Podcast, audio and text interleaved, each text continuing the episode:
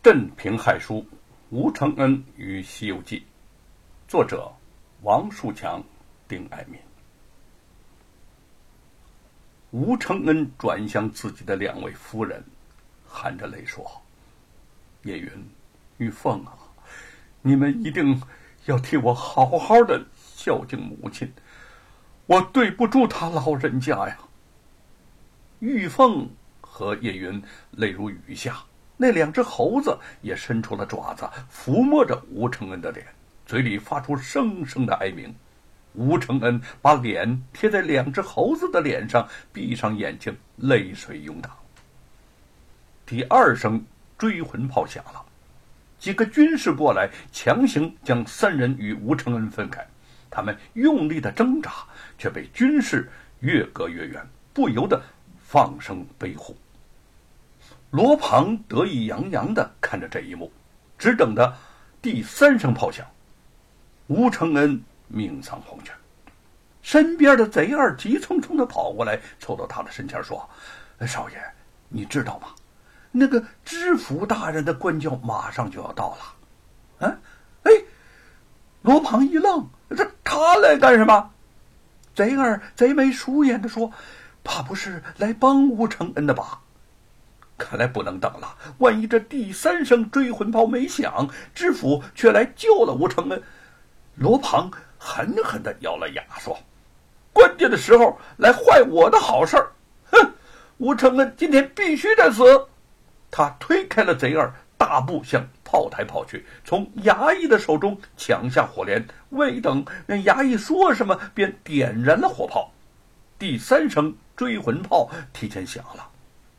刀斧手正感到纳闷儿，贼儿跑过来，大声的喊：“哎，快快行刑，快行刑！呃，那个耽误了时辰，拿你们问罪。”罗庞是跑来跑去的大喊：“杀杀呀，杀！”刽子手不再犹豫，跨步向前，站在了吴承恩的身后，鬼头刀高高举起，冲着吴承恩的脖颈就要砍了下去。随着一声高喊。知府大人到，刀下留人！一道雪白的刀光闪过，对着刽子手持刀的手急掠而去。刽子手发出“哎呀呀，哎呀”那么惨叫一声，右手已经被一把小巧精致的飞刀给击中了，鲜血淋漓中，行刑的大刀再也拿捏不住，咣啷一声就掉在了地上。发出这把飞刀的人，正是姚老大。在他的身后，一脸寒霜的白雪燕剑已出鞘。姚老大对白雪燕一往情深，虽然知道他的心里头只有吴承恩，仍然不敢出众。如今吴承恩要被含冤处斩，白雪燕焦急、忧虑、痛心之下，竟想到要到刑场上去冒险接人。姚老大知道。凭着他的武功救人，只怕一成的把握都没有。想到他孤零一人，身世凄苦，如果这般送了性命，自己于心何忍呐？再说这吴承恩又是自己的好兄弟，于是就坚持着要同他一同前往。明知自己的心不在他身上，却仍然义无反顾地陪着自己去送死。对姚老大的这份情谊，白雪燕感动之余，竟也在心里起了丝丝说不清的感觉。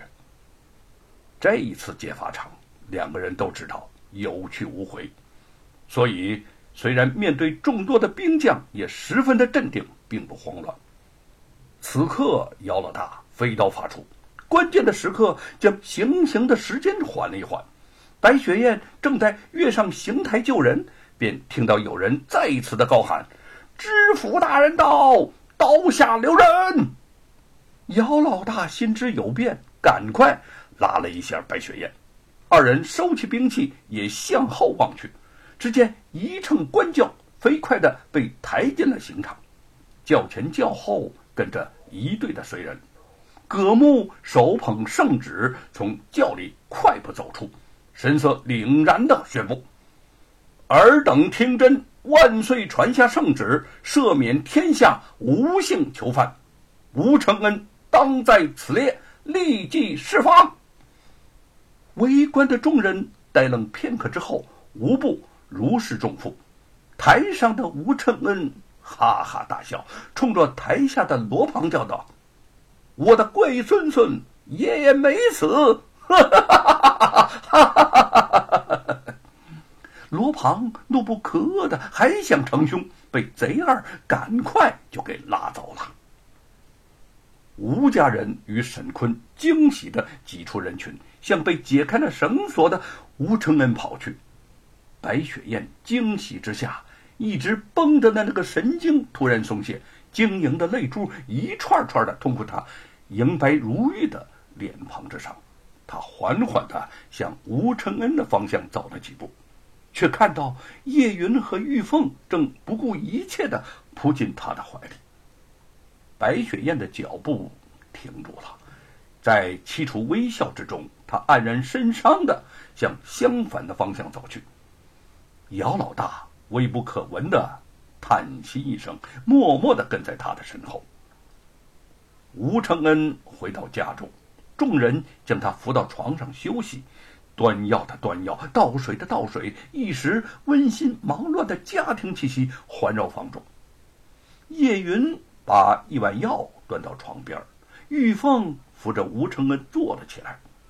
吴承恩望了一碗药碗，嗯，他倔强的说：“我，我，我，我不用喝药。”玉凤心疼的说：“你身上的伤太重了，就是钢筋铁骨也得喝药，不喝药什么时候能好啊？”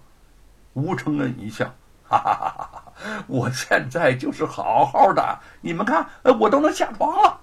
他掀开被子就下了床，坐在床边上，望着叶云和玉凤说：“啊，我的伤不在身上，而在这儿。”说着，他就指了指心口。叶云端着药碗，不解的望着吴承恩蜡黄色的脸说：“你你你这儿疼，那怎么治啊？”玉凤。沉思了一会儿，拿过纸和笔，递给了吴承恩。哼，我知道你想写书了，那你就写吧。不写成书啊，你别说喝药，连饭都吃不下去。吴承恩接过纸笔，面露喜色，说：“玉凤，还是你善解人意，最懂我的心思。”我在监牢中脑海里写了很多奇妙的故事，呃，他们就像火一样在我的心里头烧着，呃，我不写出来呀，呃，就会憋疯的。他踉踉跄跄的走到桌前，伏案疾书起来。玉凤把一件外衣轻轻的披在了他的身上。叶云放下药碗，对自己这个相公真是既嗔怪又无奈呀。吴承恩。不顾身上的鞭伤、棒伤未愈，每日里除了疯狂的写书，几乎不出书房半步。